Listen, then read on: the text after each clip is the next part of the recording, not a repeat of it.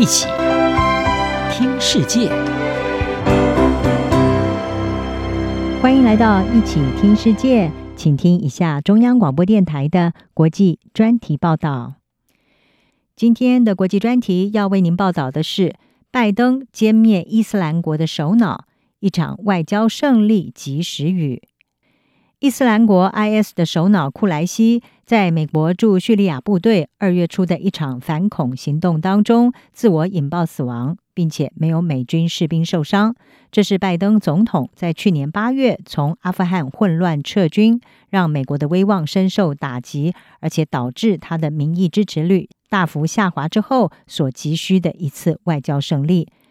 美军经过几个月的规划，二月初在获得拜登的授权之后，发动了对库莱西的突袭斩首行动。除了对伊斯兰国造成重大的打击，美国前总统川普他的国家安全顾问波顿是认为，在美国和俄罗斯正在就乌克兰问题陷入紧张的战略角力之际，美军这一次的行动可以向俄罗斯总统普廷展现实力。在美国前总统小布希任内，曾经担任美国驻联合国大使的波顿他说：“从某种意义上来讲，这一次的行动没有什么坏处，是一场明显的胜利。”此外，《阿拉伯周刊》在稍早的一篇文章也分析是写道：“拜登除掉了伊斯兰国的首脑，在国内可以获得政治红利。”文章是指出，即使是一直在俄罗斯、伊朗还有中国问题上抨击拜登的共和党重要大佬，也不得不为拜登主导的这一次深夜军事行动鼓掌叫好。共和党的资深联邦参议员罗姆尼他说：“这是非常好的消息。”联邦参议院的共和党党鞭图恩则是表示，这一次的突袭是一个积极的发展，是使用特种部队的良好运作模式。不过，歼灭库莱西所取得的外交成功，恐怕仍然是难以一扫阿富汗撤军对拜登政府带来的伤害。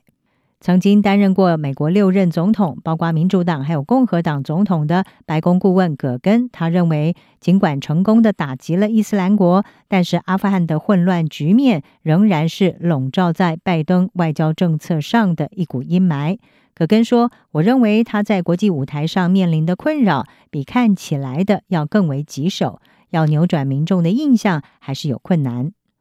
另一方面，打击伊斯兰国的这一项外交成绩，是不是真的有助于提振拜登的人气，还是个疑问。”美国民众对于拜登政府处理 COVID-19 疫情的大流行，还有受到通膨的影响而打击的经济是感到沮丧，也使得拜登的民意支持陷入了长达几个月的低迷。根据路透社伊普所在二月初所做的民调是显示，拜登的支持率来到新低的百分之四十一，而这种情势让民主党内人士对于今年十一月的其中选举可以说是充满危机感。不过，也有分析指出，拜登宣布美军成功突袭击毙伊斯兰国首脑的消息，渴望可以替拜登拉抬声势。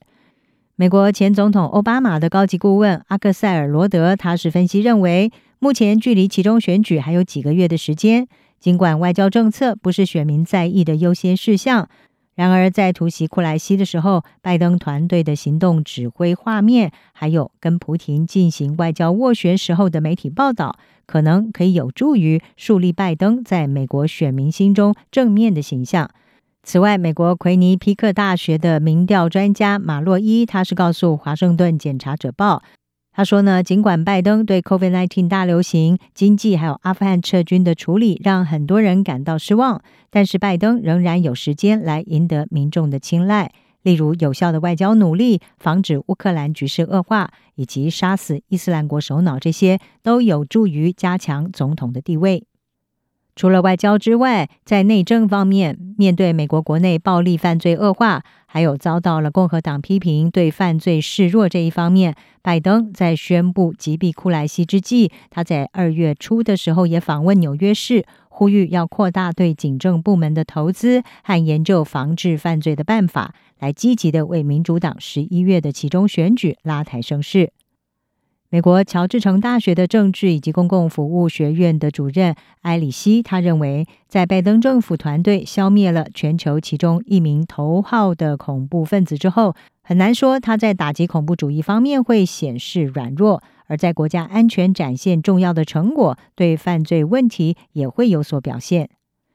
歼灭库莱西是拜登在外交政策上取得的一次重大胜利，但是外交上的斩获能不能够帮助拜登拉抬低迷的民意支持，也值得我们拭目以待。以上专题由张子清撰稿，还静静播报，谢谢您的收听。